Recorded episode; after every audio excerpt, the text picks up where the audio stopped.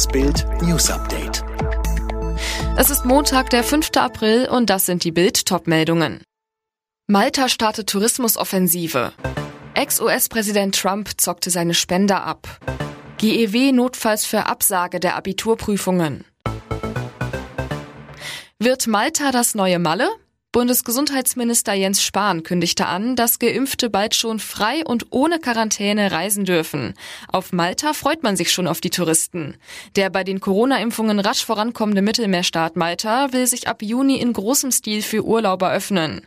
Bei der Vermarktung will das EU-Land vor allem auf Outdoor-Aktivitäten wie Sporttauchen setzen und damit wieder mehr Touristen ins Land ziehen. Die Tourismusbranche gehört zu den wichtigsten Wirtschaftszweigen des Inselstaats und sichert viele Arbeitsplätze.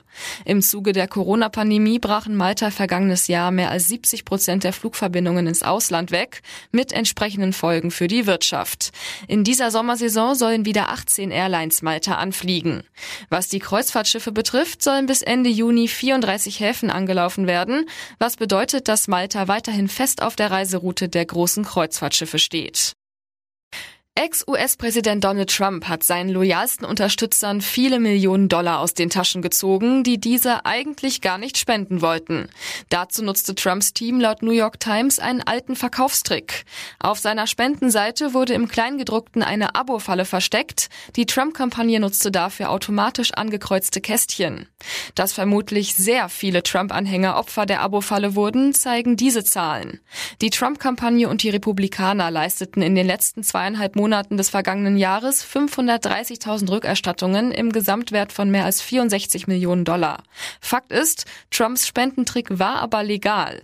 Eine US-Verbraucherschutzorganisation kritisierte die Praxis dennoch als unfair, unethisch und unangemessen. Die Abiturprüfungen sollten in diesem Jahr ausfallen, wenn sich die dritte Corona-Welle weiter verschärft. Das hat die Chefin der Gewerkschaft Erziehung und Wissenschaft, TEPE, dem Redaktionsnetzwerk Deutschland gesagt. Grundlage für die Abinoten sollen dann die Unterrichtsleistungen sein. Der Vorschlag von Gesundheitsminister Spahn, die Corona-Einschränkungen für vollständig Geimpfte zu lockern, stößt auf unterschiedliche Reaktionen. SPD, FDP und Linkspartei begrüßen die Ankündigung. AfD-Fraktionschefin Weidel befürchtet dagegen, dass nicht geimpfte Menschen ausgegrenzt werden. In Stuttgart sollen weitere Kundgebungen der Querdenkerbewegung verboten werden. Das hat Oberbürgermeister Nopper angekündigt. Grund sind die massiven Verstöße bei der Demo am Samstag. Veranstaltungen vom selben Anmelder sollen deshalb nicht mehr genehmigt werden. Im Berliner Stadtderby der Fußball-Bundesliga haben sich Union und die Hertha 1 zu 1 getrennt.